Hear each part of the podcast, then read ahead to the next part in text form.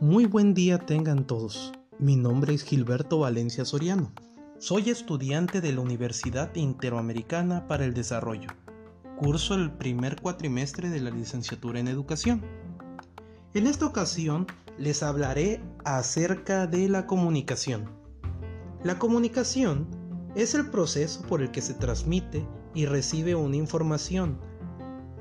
Tanto el ser humano como los animales tienen la capacidad de comunicarse con los demás.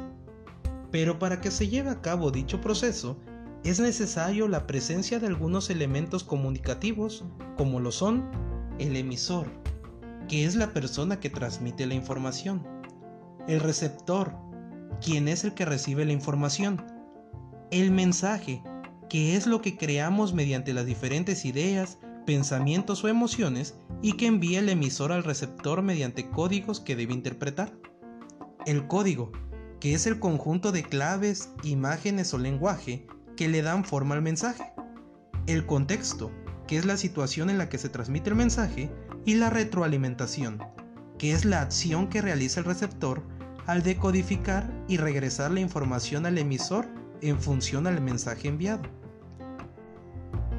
Ahora bien, la comunicación humana opera de distintas maneras según el tipo de mensaje que querramos transmitir o el tipo de comunicación que busquemos sostener con uno o varios interlocutores.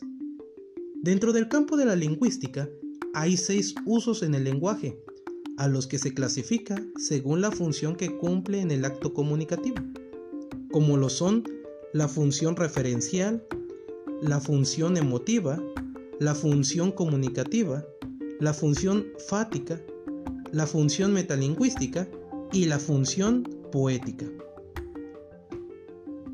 El habla es una facultad propia del ser humano y se genera mediante el desarrollo del individuo y de acuerdo a su crecimiento irá aumentando su vocabulario. Ahora bien, para que el habla sea utilizada como herramienta de comunicación, es necesario que cuente con tres elementos que son la articulación, que es la forma en la que los individuos generan sonido para crear comunicación. La voz, que es la capacidad que tiene la persona para dar uso a su respiración junto con las cuerdas vocales. Y la fluidez, el cual es el ritmo en el que se transmite el mensaje. Gracias al habla, el individuo puede llevar a cabo discursos verbales en los cuales puede emitir mensajes. Estos discursos verbales pueden clasificarse como monólogos, que es cuando un emisor emite un mensaje sin cambiar el rol, y por el otro lado está el diálogo, en el cual hay un intercambio de intervenciones entre el emisor y el receptor, con lo que crea una cadena lingüística. Las formas dialogales pueden variar de acuerdo a la manera en la que se presentan estos discursos verbales y se puede clasificar en exposiciones, en debates y en entrevistas. Es importante que como futuros docentes nos familiaricemos con los temas de comunicación, ya que constantemente las llevaremos a la práctica tanto con los alumnos como con los padres de familia. Además, conocer las técnicas de comunicación nos ayudará a podernos expresar de la manera correcta cuando querramos transmitir un mensaje. Muchas gracias.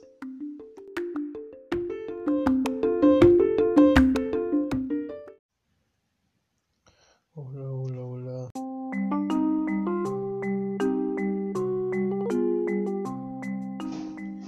Tenga muy buen día. Mi nombre es Gilberto Valencia Soriano. Curso el primer cuatrimestre de la licenciatura en Educación en la Universidad Interamericana para el Desarrollo. En esta ocasión, por parte de la materia de Filosofía y Epistemología de la Educación, les daré mi opinión sobre la educación actual. Sin duda, la educación es un tema importante, ya que gracias a ello se ha logrado humanizar a las personas y se ha logrado preparar a la gente para afrontar los retos del día a día. Sin embargo, la educación a lo largo del tiempo y por motivo de los cambios de circunstancias, actualización de la tecnología, entre otros motivos, ha ocasionado que sufra una serie de transformaciones hasta llegar al sistema educativo actual. Actualmente los pilares de la educación son aprender a conocer, aprender a hacer, aprender a ser y aprender a convivir. Estos cambios en los pilares educativos han logrado que el estudiante se esfuerce por construir hasta cierto grado su conocimiento, a diferencia de los sistemas educativos anteriores donde el estudiante solo tenía que aprender y memorizar lo que le enseñaba su profesor. Otra ventaja de este sistema educativo actual es que con la llegada de la tecnología se ha facilitado los medios para buscar y obtener información, por lo cual el estudiante tiene ante sí la oportunidad de conocer y aumentar su conocimiento científico. Sin embargo, algunas desventajas de este sistema es que con la llegada de la tecnología, el, estudiante ha disminuido su capacidad de raciocinio y de investigación. Además, que debido a que el estudiante tiene abierta la posibilidad de buscar cualquier información, muchos no tienen el hábito o no saben cómo buscar información fidedigna y fundamentada, por lo cual en algunas facetas se ha distorsionado el conocimiento sobre ciertos temas. Es importante en el sistema educativo actual buscar técnicas que ayuden al estudiante a estimular sus cualidades analíticas y de comprensión, ya que es una desventaja en muchos estudiantes actuales. Además, es importante desarrollar en el estudiante la capacidad de discutir de manera correcta un tema con otros, ya que eso le ayudará a fundamentar con otros compañeros su conocimiento y tendrá la mente abierta en casos de que tenga que actualizar su punto de vista. Sin duda, la educación es uno de los pilares importantes de la sociedad, ya que gracias a ello el ser humano podrá afrontar las demandas que vaya exigiendo el sistema, por lo cual es importante seguir buscando actualizaciones en el sistema educativo para que el ser humano pueda aumentar su conocimiento, lo que lo lleve a alcanzar sus objetivos. Muchas gracias.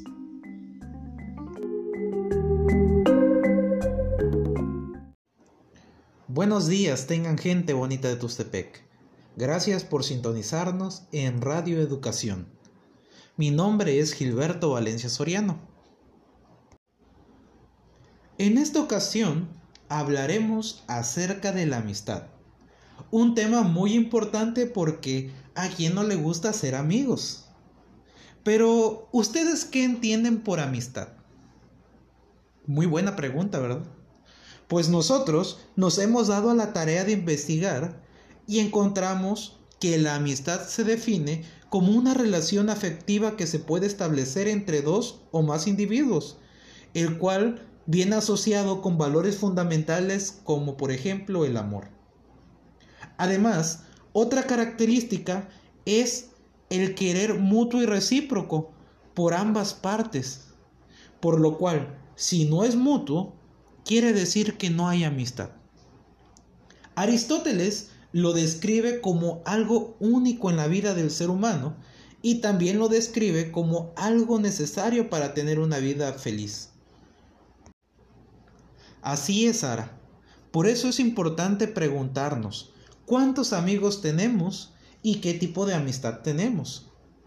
Y es que hay algunas situaciones que pudieran poner en riesgo una amistad, como por ejemplo la envidia, que ocasiona que una amistad no sea sincera la hipocresía también puede afectar esa relación. El egoísmo y el buscar una amistad por conveniencia propia también son situaciones que pueden poner en peligro una amistad. Además, para poder fomentar la amistad duradera, es importante aplicar lo siguiente. Primero, fortalecer la generosidad y la solidaridad. Cuando alguien es generoso y ayuda sin interés, la amistad se vuelve más fuerte. Además, que la red de amigos se va haciendo más grande.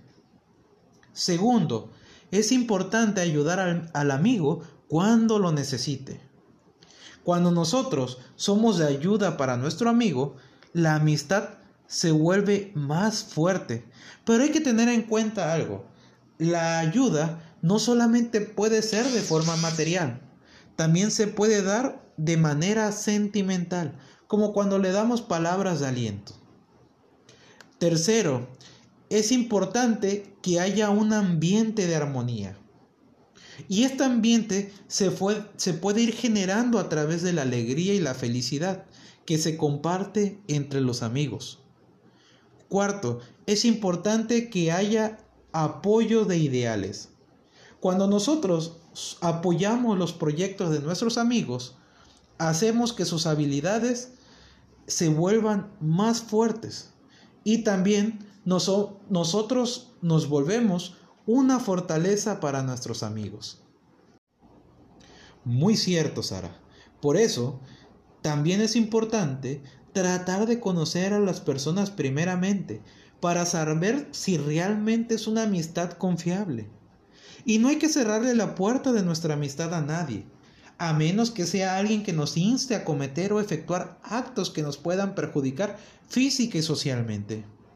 Y es que podemos considerar como amigo a alguna persona, algún compañero de la escuela, que pueda instarnos a que violemos una ley o a que perjudiquemos a otra persona.